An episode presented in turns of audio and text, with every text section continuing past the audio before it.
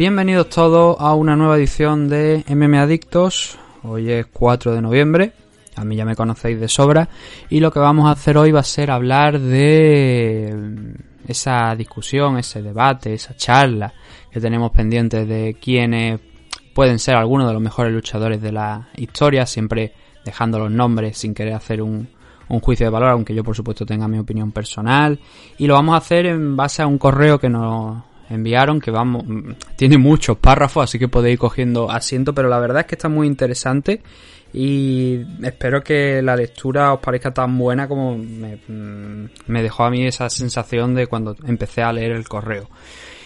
Ayer estuvimos hablando del legado de Anderson Silva. Obviamente Anderson es uno de esos nombres que va a figurar en, en la lista.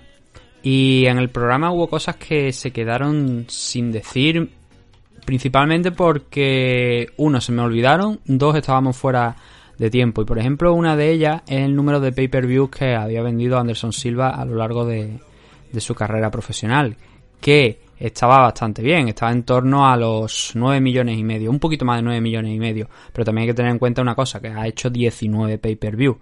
19 main events. Entonces, claro, ha vendido mucho, aunque la cifra, la más alta, o sea, eh, no llega a ese número que, por ejemplo, tiene, tuvo el Conor McGregor contra Javi Nurmagomedov, que fueron de 2.400.000 compras, si no recuerdo mal. La máximo llega a 1.025.000, que fue el de Weyman contra Silva 2, la revancha de, del título de la primera, de la primera derrota de Anderson Silva en, en UFC y la primera en años también. Antes, como ya dijimos, había, tenido esa derrota contra Yushi Kami, que fue una descalificación, y un par más, pero todas ellas habían sido fuera de, UFC, y a la primera cuando llegó aquí fue unos eh, dos, diez, eh, perdón, unos 6 o 7 años después de, de, haber empezado a pelear en la compañía.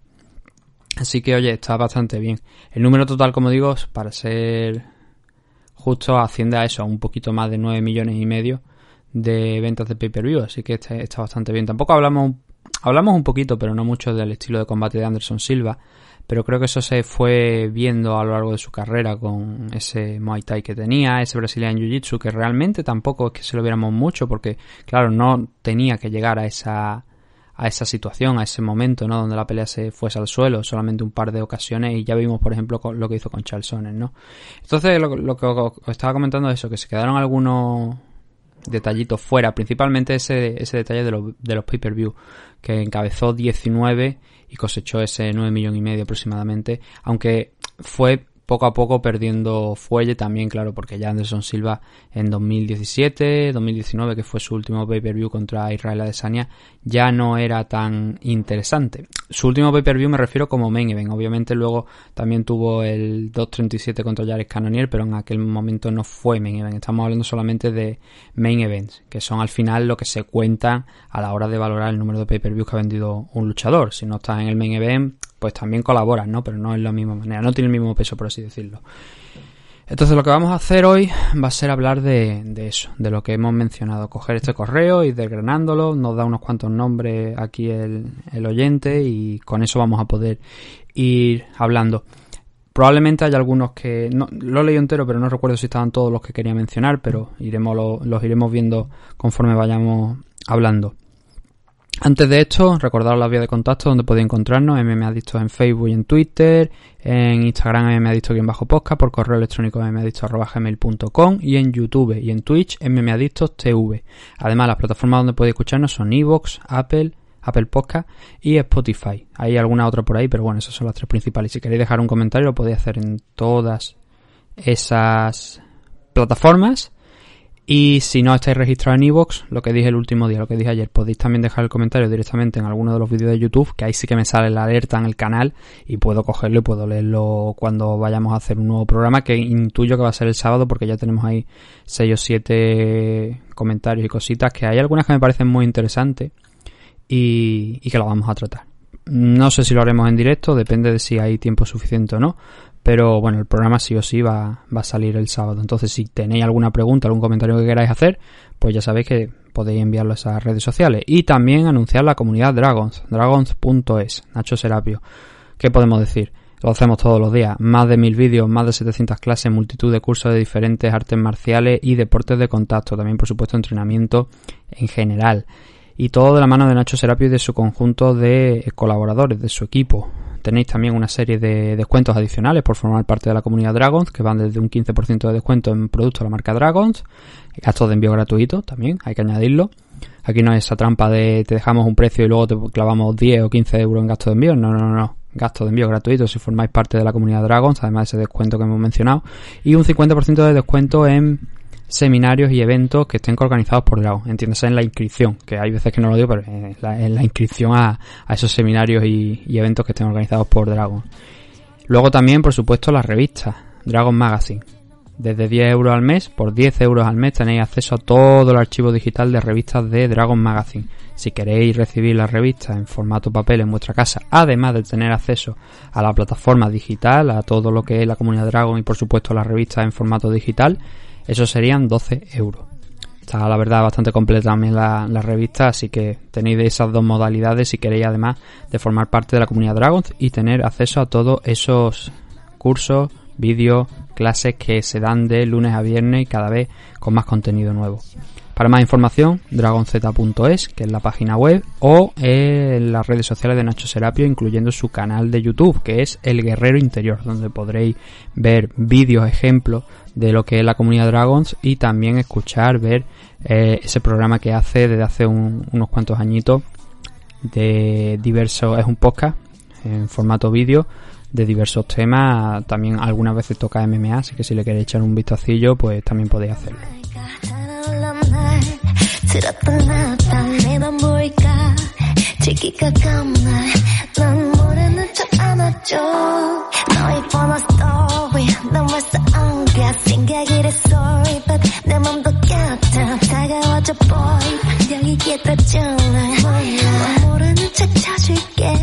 Vamos ya con la lectura del correo este que os he mencionado, que os lo dije desde el sábado. Muchos de vosotros ya no habíais dado vuestra opinión sobre quién podía ser el mejor de la historia. Algunos opináis que John Jones, otros que Javier Magomedó, George St. Pierre. Hay multitud de, opiniones y la verdad muy bien argumentadas, pero tan argumentadas como esta que, nos ha hecho aquí nuestro oyente Malingua, JPD en Twitter. Eh, la verdad es que no, porque es que aquí no os estoy exagerando, es prácticamente yo diría que una página o dos páginas de, de Word tranquilamente, pero está tan bien organizado y también argumentado que vamos a proceder a ir leyéndolo y una vez hayamos terminado pues destacaremos algunos puntos o a lo mejor conforme vayamos leyendo si veo que hay algo especialmente importante pues hacemos una pausa ahí pero bueno vamos a, ir leyendo el correo porque ya digo tenemos tarea por delante pero quiero compartirlo con vosotros como dijisteis que ibais a hacer un debate acerca de quienes pensamos que es el mejor de la historia, os dejo mi opinión para aportar algo. Antes que nada, aclarar cuál es mi postura desde el inicio. He estado dándole un poco de vuelta y he sacado tres conclusiones claras. Para mí, Javi no es el mejor peleador de MMA de la historia. Javi sí es el mejor lightweight de la historia. Y tercero, Javi sí ha tenido el nivel para ser el mejor luchador de la historia. Esas son las conclusiones principales que hace Malingua. A partir de ahora nos va a explicar un poquito más y va a entrar un poco más en detalle de ese, también esa rivalidad, bueno, esa rivalidad, esa rivalidad que ha querido abrir John Jones, ¿no? Sobre quién es mejor. Y lo siguiente dice así, básicamente creo que no es el mejor luchador de la historia porque le han faltado defensas por el título y cierta longevidad a su carrera. Estamos hablando de un luchador que aunque ha sido muy dominante ha participado en solo, entre comillas lo pone, cuatro combates por el título. Se ha dicho, por ejemplo, en el chat de Evox que una de las razones a valorar el ponerle por encima de John Jones es que Javid no ha sangrado en ninguno de sus combates y Jones sí. Y siendo cierto esto, tengo que decir que Jones ha estado en 15 peleas por el título, es decir, que desde 2011 se ha enfrentado al mejor luchador del mundo de su peso en 15 ocasiones. La lista es interminable y leo de corrido. Y yo no sé si es de corrido, yo, yo creo que están todos, vaya, no lo he contado, pero creo que están todos. Shogun Rua, que si no me falla la memoria, aquí sí que vamos a ir parando. Si no me falla, creo que Shogun Rua creo que fue donde cuando se proclamó campeón y fue en ese entonces el campeón más joven de la historia de, de UFC y no sé si es algo que ha cambiado en los últimos años. Tengo mi duda, creo que no. Me parece que sigue siendo el luchador más joven de la historia en proclamarse campeón de, UFC. No lo recuerdo, ya digo, no me lo tengáis en cuenta si, si no es así, pero creo que lo sigue siendo. Rampage Jackson, Lyoto Machida, Rashad Evans, Victor Belfort, Charles Sonnen, Alexander Gustafsson, Glover Teixeira, Daniel Cormier, Obisan Pro, rematch con Gustafsson, Anthony Smith, Thiago Santos y Dominic Reyes. Te ha faltado por ahí un Daniel Cormier, eso seguro. Pero el resto creo que me parece que no te, no te dejan ninguno. Y, hombre, obviamente... Bueno, voy a seguir leyendo. Por lo menos acaba este párrafo. Si alguien tiene mejor currículum que este, que levante la mano. Es una locura. Los enfrentamientos con Rua, Jackson, Machida, Evans y compañía eran recuerdo en un momento donde la Light Heavyweight tenía una profundidad de nombres acojonante y donde la división era la más apasionante de todas. John se podría decir que nunca ha perdido un combate. Sus dos puntos negros en el currículum de victorias y derrotas, los combates ante Mark Hamill y eh, DC, es decir, Daniel Cormier. ¿Mark Hamill o Matt Hamill? Matt Hamill. Mark Hamill es el actor de de Star Wars. Al primero lo estaba matando antes de que pararan el combate por aquellos codazos y se lo dieran por perdido y a Cormier le dieron un no contest en otro combate que había vencido con claridad, pero que las cosas como son tampoco mereció ganar por el positivo posterior. El, claro, el listado de, Johnson, yo ahí te doy la razón. En aquel momento la división la heavyweight no es que tuviera una, una profundidad de nombres acojonante, pero que eran gente que de alguna u otra manera habían sido campeones. Lyoto Machida había sido campeón, Rashareva había sido campeón, Víctor Berfo era una amenaza clara en aquel momento, Charles Sonnen lo mismo, lo que pasa es que claro, Charles Sonnen sube a la división. Hay algunos combates de, de John Jones en esa época, en ese run que tú has dicho, que hombre, el de Charles Sonnen, Víctor Belfort, lo hablamos ayer, Víctor Belfort estaba programado para un combate y lo rescataron para enfrentarse a John Jones, pero porque no tenían otro contender. Y no era... Mm, Víctor Belfort, creo que este combate se me parece, no sé si se llegó a hacer después de 2015 o no, pero ya tampoco era una maravilla.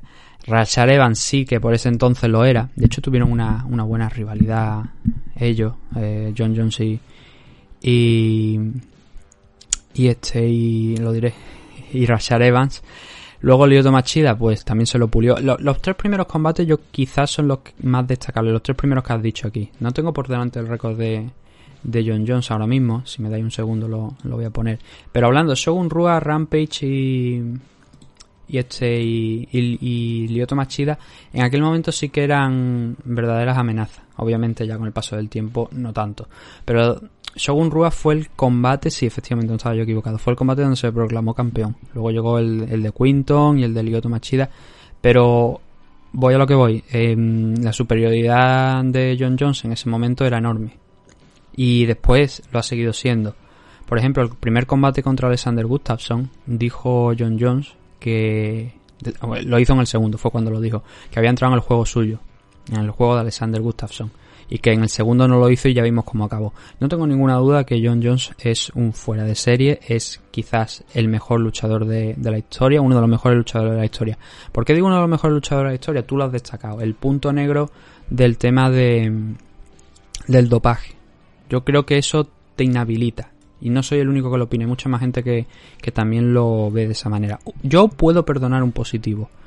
Dos positivos ya es más difícil ya es mucho más difícil y mm, claro, esa sombra que dije ayer, por ejemplo, con el caso de Anderson Silva, también la veo en la carrera de John Jones. Sigamos con el correo. Dice, estaremos de acuerdo en que Javi, de haber tenido 15 defensas del cinturón y no 4 en alguno de sus combates, podría haber sufrido más de la cuenta. Mantener el mismo nivel y la misma tensión durante 15 defensas en un espacio de unos 7-9 años es prácticamente imposible de sostener. Hay un desgaste físico y sobre todo mental enorme. Cuando llevas, por ejemplo, 10 defensas exitosas por el título consecutivo durante 6 años, ¿cómo mantener la misma tensión, el mismo hambre? Tiene que ser muy muy jodido. Además, tus rivales te conocen a la perfección tras estudiarte durante años y años y creo que hasta el mismo Javi lo habría pasado mal en una exposición tan prolongada en el tiempo. Le pasó a Jones, le pasó a George St. Pierre y le pasó a Silva. El mérito de Jones de seguir ganando y ganando es digno de alabar. Ha apabullado cuando tenía mucha hambre y ha seguido ganando cuando ya no tenía tanta hambre y no tenía nada más que demostrar. Es cierto que los dopings de Jones hacen muchísimo daño a su legado y hay que tomarlo en consideración. En cuanto a que sea una un bala perdida, no tengo por qué entrar en que fuera del octógono, se me va a caer el micro, lo sea, eh, o sea, en que fuera del, octágono, del octágono lo sea, alcohol, cocaína, atropello.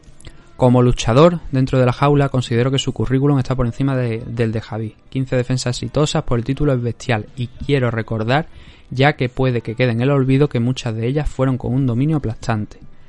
Por encima de Jones, sin embargo, me quedo. Bueno, aquí cierro ya la puerta de, John Jones y abre la de los otros luchadores que yo creo que eh, Malingua trae y son probablemente los que deberían estar en este debate de quiénes son los mejores de la historia. Así que cerramos la puerta de Jones. Y claro, yo es que yo, yo no puedo pasar por alto los.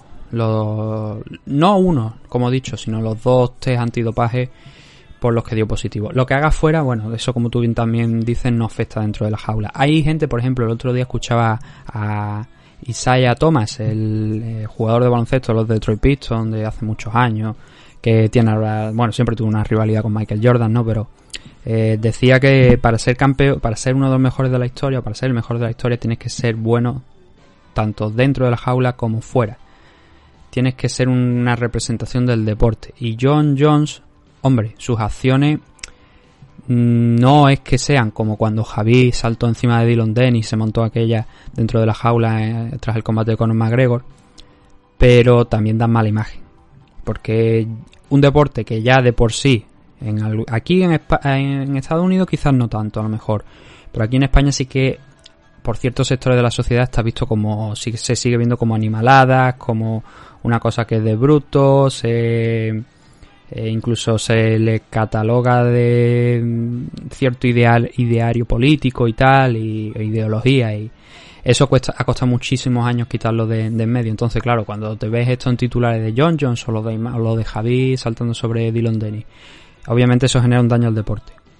Entonces, yo me inclino quizás más por la mm, esa lectura que hizo Thomas, eh, el jugador de baloncesto, sobre que un campeón, el mejor de la historia, debe serlo tanto dentro como fuera. Y John Jones fuera no lo ha sido demasiado. Vamos a dejarlo ahí. Igual que Javi, que ha tenido esos problemas también.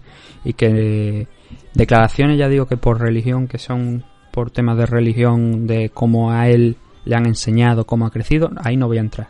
Me parecen mal, pero no voy a entrar en el tema de intentar a lo mejor, si lo tuviera delante, convencerle, porque es que son, son cosas que están arraigadas en él y en su religión desde hace muchísimos años, que está mal como digo, pero a entenderme, no voy a meter en un debate de religión porque la respeto y, ya está. Pero cosas como lo de Dylan Dennis o cosas como la del vagabundo aquel y, tal, eso sí que obviamente resta mucho a, a, lo que es Javi. Vamos a seguir con el correo, porque ahora vienen esos otros nombres por aquí. Dice, por encima de Jones, sin embargo, me quedo con George St. Pierre. Para mí es el más grande de siempre. Razones, mismo argumento, carrera más longeva que Javi, siendo el primero de su división y 14 defensas por el título. Todas exitosas salvo el accidente de Matt Serra.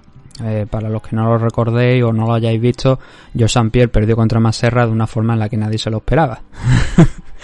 Y luego, obviamente, cuando se hizo la revancha le pasó por encima como era de esperar, pero aquello fue un accidente, como ha dicho Malingua.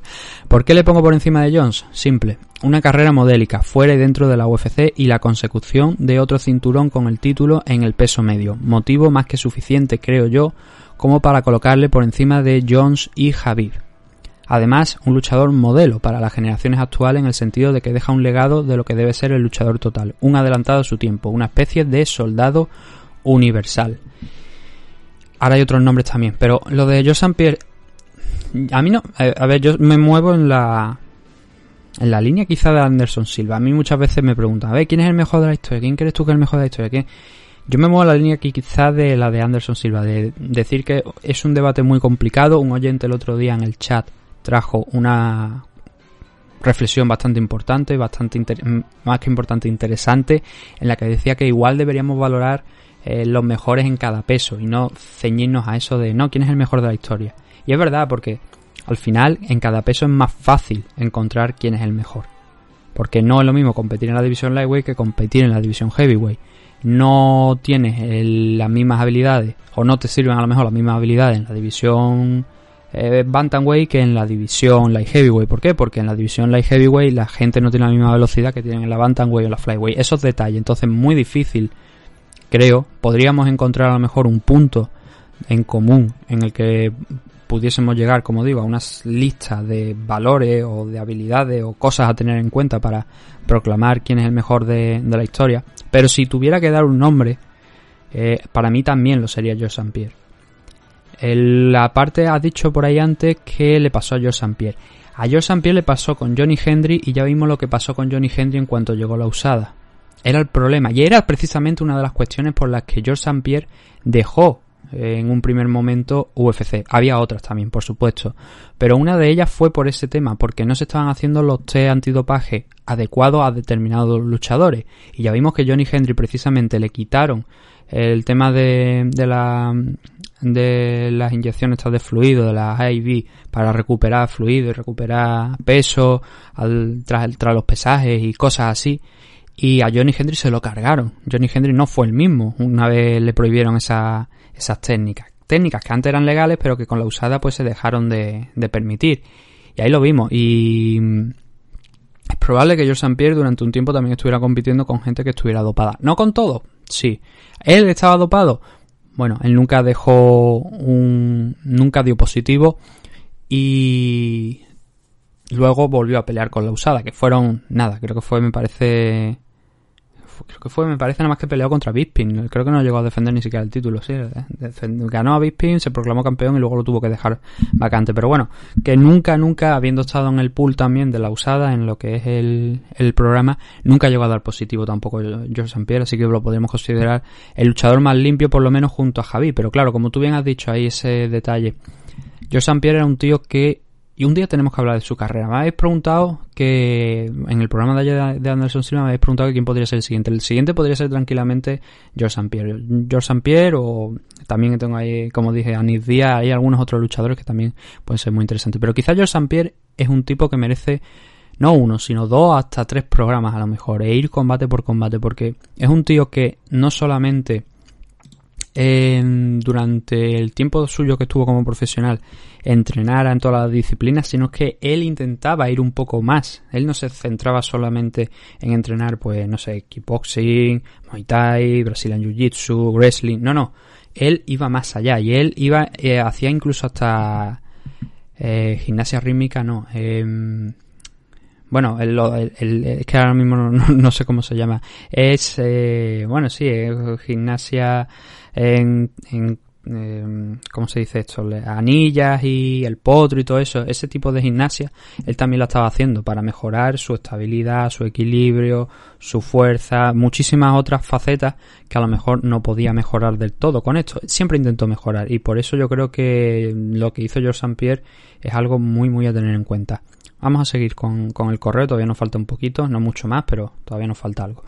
Más gente que considero que podrían entrar en el debate son Anderson Silva y Fedor Emelianenko, pero ambos han pecado de algo que ni George St. Pierre ni Javi van a hacer, que es no saber retirarse a tiempo, bien sea por amor a la lucha o porque se engañaban pensando que todavía estaban para pelear por el título. Sus años finales han sido un descalzaperros la primera vez que escucho esta expresión, descalzaperros.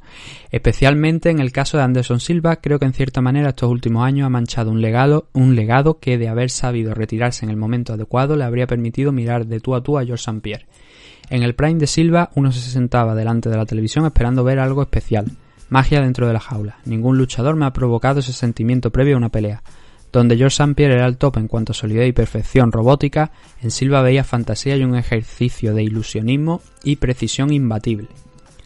Ahora viene otro nombre, dice, por dar otro nombre por ahí con un currículum digno de entrar en la pelea, Mighty Mouse. Demetrius Johnson es otro individuo que tiene un currículum digno de ser nombrado con estos grandes monstruos, si bien considero del todo justo mencionarle con todo merecimiento en este debate, tengo que decir que de todos creo que su influencia en el universo MMA ha sido la menor y eso obviamente creo que pesa en su legado. Para despedirme, decir que Javid ha sido un luchador legendario, seguro que podría haber alargado su carrera de manera notable si él hubiera querido. Me quedo con este último combate ante Geiji, donde se vio para mí el prime absoluto de Javi, una fiereza y una presión inalcanzable para nadie. Un puto monstruo jugando a otro nivel. Se me queda la espinita clavada del combate ante George St. Pierre. Creo que podría haber sido el combate más grande de la historia de las MMA. Me da mucha rabia perdérmelo y me da mucha pena que Javi nos deje esa sensación de haber dejado su carrera a media. Me recuerda el primer retiro de Michael Jordan en 1993, cuando se fue siendo el mejor, o sea, el número uno, y recién ganado su tercer anillo consecutivo en la NBA. Afortunadamente, Jordan volvió año y medio después y volvió a ganar tres títulos antes de volver a retirarse. Creo que con Javi no tendremos esa suerte de volver a verle en la jaula, solo si su madre se lo pidiera. Cierro aquí Malingua diciendo perdón por la extensión y espero haber aportado otro punto de vista al debate. Un abrazo. Era precisamente por esto, ahora que hemos acabado de leer el correo, era precisamente por esto por lo que quería traerlo y le hemos dedicado un programa al completo, todavía nos quedan unos minutos por hablar, pero le hemos dedicado un programa por completo a este correo porque menciona muchos nombres que son importantes. Menciona a George St. Pierre, menciona a Anderson Silva, menciona a Fedor Emelianenko, Demetrius Johnson, eh, John Jones. Creo que todos ellos son los referentes que ahora mismo en ese top 5, podríamos decir, sin poner ninguno por delante de otros, de mejores luchadores, deberíamos encontrar a todos ellos. ¿Por qué? Bueno, no son 5, serían 6, pero bueno, me entendéis ya lo que quiero decir. ¿Y por qué? Bueno, yo, a ver, de la última parte, Fedor y Anderson, sobre todo, a ver, yo creo que más que Anderson, Fedor. Porque Fedor recuerdo que no es más mayor que, Anderson Silva, me parece. Anderson tiene 45 años y creo que Fedor es un... Nah, no mucho. Estoy viendo que es un año más joven. Pero Fedor realmente compitió en la época más dura de las MMA. Y Fedor obviamente estuvo más tiempo como invicto.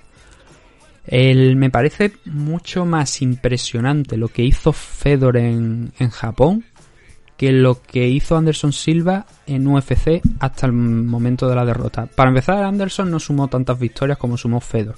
Pero el problema de ambos, como dice aquí Malingua, yo creo que es el mismo. El no saber retirarse. El no saber cuándo tenían que poner el punto y final a su carrera. Y el declive de Anderson quizás llegó un, par de añitos más tarde que el de Fedor. Pero también Fedor llevaba más guerra encima. Y Fedor creo que sí que nunca llegó a mejorar a evolucionar, mejorar no, evolucionar sería el término. Y, eso le pasó factura. Y claro, con el paso de los años era o matar o morir, ¿sabes? O pegar esa mano que no quedara tu rival o pasar como pasó con Magmitrión. Pero aún así, por lo menos Fedor siguió ganando. Sí que es verdad que no combates contra gente, digamos, muy muy importante. Por ejemplo, después de perder esos tres combates que tuvo finales en Strikeforce y perder contra Fabricio Verdún, que fue la primera derrota en 10 años, eh, Antonio Silva y Dan Henderson. Eh, luego se fue a pelear por ahí fuera y estuvo peleando contra Jeff Monsoon, contra Satoshi Ishii, que lo de Satoshi Ishii esto es una anécdota que a lo mejor muchos de vosotros no sabéis. Eso fue un combate que se celebró el 31 de diciembre, es decir, último día del año, y eh, iban apurados, iban apurados de tiempo, y Fedor no quedó a, a Ishii en dos minutos y medio, pero lo gracioso es que las campanadas se dieron encima del ring, con Fedor todavía ahí celebrando la victoria. Amañado, no lo sé, pero que iba muy, muy, muy justito, sí. Muchos, ahora que he dicho lo de Amaño, muchos a lo mejor todavía miran la época de Pride y a lo mejor miran el récord de Fedor y es verdad que no todos esos 10 años que decimos de estar invictos son en Pride, son en Japón todos, la gran mayoría, hay un combate por ahí fuera también eh, antes de, estar en Pride. Pero en líneas generales al final todos eh, fueron quitando esa, esa derrota que dije ayer contra Kosaka, contra Suyoshi Kosaka, que fue por lo del codazo, o sea, una brecha que se le abrió y que había que dejar avanzar a alguien en el torneo de rings, todo lo demás fue al máximo nivel. Sí que es verdad que tampoco estaba la usada, por así decirlo, no había un organismo como tal y claro, en aquella época es diferente. Entonces, por eso, eso creo que también es un detalle que es importante a la hora de hablar de, de estos debates, de quién puede ser el mejor. El tema que antes no hubiera un control de la, del dopaje hasta el 2015, que lo había, sí, pero en Japón, por ejemplo, aquello puedo decir que era un despiporre y que todo el mundo sabía que allí, eh, si Nidia o Neidia se planta allí y dicen que todos están tomando esteroides, los mismos se giran y lo aplauden y le dicen, coño, pues verdad, porque es probable que, que muchos de ellos lo hicieran. Fedor, no lo sé, la verdad es que no lo sabemos. En el tiempo que estuvo en Estados Unidos, en Strikeforce, en Bellator ahora, en ningún momento dio positivo. Y sí que es verdad que hace poco estuvimos hablando de los test antidopajes de Velator y de los de Strikeforce, que eran los que hacen la comisión. la comisión te da un test de sangre para ver que todo está limpio, que por ejemplo no tiene hepatitis y cosas así, y alguna otra enfermedad, alguna pequeña sustancia, pero eso siempre es antes y después del combate, no unos meses antes o aleatoriamente como se está haciendo con la usada. Pero es un debate que, que también, o sea, es un debate, es, una, es un argumento que también marca mucho este debate. El decir, bueno, es que ahora tenemos la usada, antes no. Antes estaban dopados, antes no estaban. Lo que nos queda es que a lo mejor antes también estaba todo el mundo dopado, algunos no. Pero claro, es que eso es algo que no sabemos. Y lo de Anderson, eso, bueno, yo creo que Anderson sí que supo quizá a lo mejor evolucionar un poquito más, porque su striking era bastante diferente al de Fedor. y eso le permitió llegar un poquito más lejos, no mucho más. Estuvo un par de años, me parece más invicto, bueno, invicto, sin perder, sin conocer la derrota en, UFC, pero poco más. Lo de Demetrius Johnson, no estoy de acuerdo en lo de su influencia, en lo que has dicho de que su influencia en el universo de MMA ha sido la menor. Y eso obviamente creo que pesa en su legado, has dicho. Em, pero creo que no es culpa suya. Esa, esa es una cosa que eh, cuando se habla de Demetrius Johnson, sí, su influencia, eh, la importancia que ha tenido, pero no es culpa suya. Y UFC creo que nunca llegó a saber exactamente cómo promocionarle ni cómo lo encontraba, cosa como darle publicidad. No lo encontró. No, encontró ese, no sé, esa ese algo que llamara la atención del público con, con Demetrius Johnson. De hecho, Demetrius vendió también un buen número de pay-per-views, pero de luego muy lejos de los que, por ejemplo, hemos hablado al principio del programa con Anderson Silva. Pero sí, ha sido uno de los mejores luchadores, es el mejor flyweight de la historia. Y Henry Cejudo podría haberlo hecho, pero es también como has dicho antes. Que, que Javi, bueno, que le falta en defensa. Con Henry Cejudo yo creo que Henry ahora estaba en sus mejores momentos cuando se retiró. Y creo que podría aportar mucho más. Y espero todavía que vuelva y que no se retire. Pero hay muchos nombres, hay muchos nombres. Y, no hemos hablado a nivel femenino, obviamente. Porque si nos vamos a nivel femenino, tenemos a Cyborg, tenemos a Amanda Nunes. Y luego nombres que, que, vosotros podáis añadir. Eh, yo, por ejemplo, a Ronda Rousey no la metería en una discusión de mejores luchadoras de la historia. Importante, sí, muy importante. Quizá la más importante para UFC, al menos. Pero eso, yo no, ahí no la metería. Yo si tuviera que dar ahí algunas posiciones, pues metería a Amanda, metería a Cyborg, metería quizá a Megumi Fuji por el tiempo que estuvo. Lo que pasa que, claro, mucha gente que también dice, no, pero es que los rivales, los rivales, los rivales. Oye, los rivales los que hay. Y si tú te mantienes 10, 15 años ganando con los rivales que te echan, pues, hombre, obviamente no es lo mismo que estar, pero, por ejemplo, en las MMA femeninas, podríamos, si la comparamos con las masculinas, podríamos decir que el éxito de, y la importancia quizá de muchas luchadoras llega en la época reciente. Entonces, claro, en aquella época no había una no había una invicta, a lo mejor con una división Atomway o una Strikeway sólida para que Megumi Fuji estuviera peleando por allí. Eso es a lo que yo me refiero, ¿sabes? Y eso pues es complicado. Entonces Megumi hizo lo que pudo en aquel momento. Y ya digo, hemos centrado mucho el debate en, a nivel masculino, pero no hemos hablado de nivel femenino y eso sería una cosa también interesante. Yo creo que ahí estaremos muchos de acuerdo en que hay dos grandes nombres ahora mismo que son Cyborg y Amanda Nunes. Y a partir de ahí pues ya podemos entrar con eso que digo de que si Ronda Rousey, que si Megumi Fuji, que si eh, no sé, Misha Tay o cualquiera, Gina Carano a lo mejor también, pero Gina Carano estaría precisamente en el nivel de importancia a lo mejor de Ronda Rousey.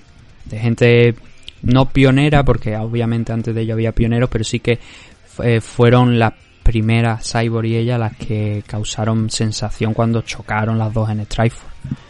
Entonces, claro, eso es un mundo aparte. Creo que con esto ya me parece que vamos a poder dar por cerrado este, por lo menos aquí, el debate eh, con esos nombres. Anderson Silva, Fedor Emelianenko, Demetrius Johnson, Javi Nurmagomedov, eh, John Jones, y George St. Pierre. Seguramente si tenéis alguno más podéis dejarlo en comentario, lo trasladaremos al sábado, pero ya después del sábado nos daremos más réplica al tema de, por favor, de, de, mejores de la historia, porque es un tema que nunca va a acabar. Si nos ponemos así, la verdad que podemos dar mil y unas razones por las que nuestro luchador, que sea favorito o que nosotros pensemos que es el mejor, podríamos encontrar, como digo, un millón de razones por las que podríamos explicar eso. Así que Vamos a hacer aquí un corte y ya nos vamos a despedir de esta edición de Meme Adicto después de leer este gran correo al que primero tengo que darle las gracias a Malingüe por haberlo enviado y la verdad es que ha sido una lectura bastante enriquecedora. Así que no, no os despeguéis que ya, bueno, ya nos vamos a ir despidiendo aquí en este programa de hoy.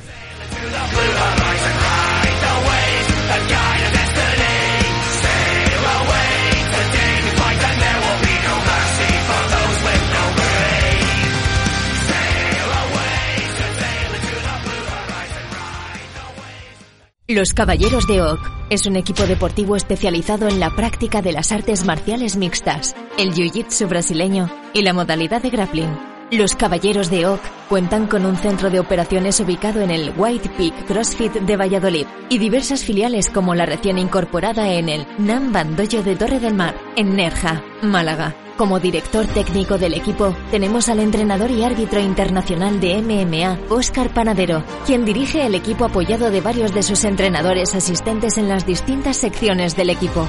Todos nuestros entrenadores y ayudantes están debidamente titulados y acreditados en la modalidad en la que imparten sus respectivas disciplinas. A su vez, Óscar Panadero imparte clases en el Campio Club Experience de Sabadell, Barcelona, y cuyos competidores se integran al grueso del equipo. Podéis encontrar información sobre los Caballeros de OC en sus redes sociales oficiales de Instagram y Facebook, visitando su canal de YouTube, Los Caballeros de OC, o solicitar información mediante correo electrónico a loscaballerosdeoc.com gmail.com. Nuestras diversas academias y escuelas de MMA atienden las necesidades de todo tipo de practicantes, desde principiantes a competidores profesionales internacionales. Estamos especializados en crear luchadores desde cero mediante nuestra escuela. No lo dudes y acércate a conocernos. Únete a los Caballeros de Oc.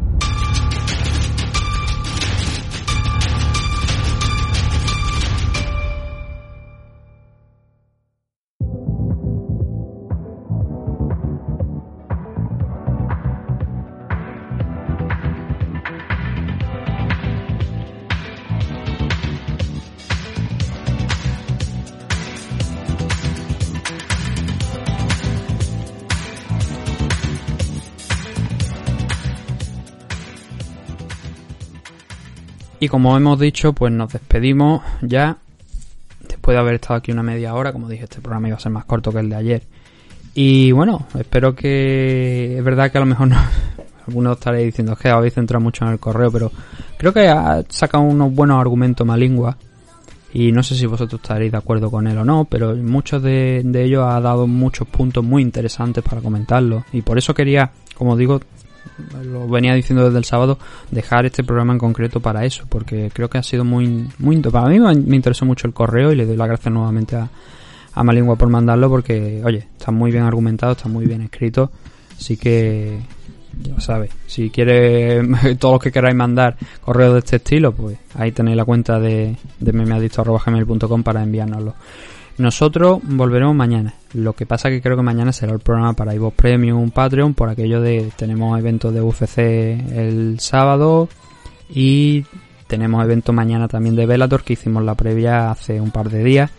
Entonces tenemos cosas que, hablar. Eh, seguramente el viernes pues analicemos, analizaremos esa pelea del main card de, de Bellator. Hay un evento de One también el viernes, así que os recomiendo que le echéis un vistazo. en la segunda parte del evento que no hemos, no hemos comentado, pero es que no, no hay tiempo para, para más, para hacerlo. Podríamos estar, pero es que son demasiadas horas, me parece que estáis escuchando la semana que yo estoy grabando y no sé ya si empezado, empieza la gente a saturarse o no. Entonces, el evento, los eventos de One, como digo siempre, los tenéis gratis. Eh, podéis echarle un vistazo en su canal de YouTube. Si no, si veis que no encontráis el evento, en su aplicación están los enlaces, pero si no, si no queréis descargar la aplicación y no encontráis el evento, me escribís, me mandáis un, un tweet y me preguntáis, oye, que no veo el enlace, porque hay veces que los ponen como oculto, pero si lo, si lo pilláis en directo, luego podéis verlo, ¿saben? Diferido. Entonces, si no lo pilláis en ese momento y no lo encontráis, pues me lo decís os lo pasamos también para que podáis echarle un vistazo. Son gratuitos. Oye, que en Estados Unidos no, en Estados Unidos creo que está. Bueno, en Estados Unidos se retransmite online, me parece también pero han cambiado y ahora ya no es de la misma manera, de la misma manera en la que se hace aquí, que aquí es abierto completamente a través de YouTube. No sé si en Gol Televisión lo siguen emitiendo, la verdad es que no... Sé que hace unos meses todavía estaban emitiéndolo, lo que no sé si ahora ya siguen emitiendo. Pero bueno, hay muchas alternativas y todas además gratuitas legalmente, que eso es lo importante. Así que nada, nosotros nos despedimos ya aquí hoy y volveremos mañana con más noticias, más eventos, más combates, en definitiva, mucho más MMA Adicto. Un saludo a todos y gracias por habernos escuchado.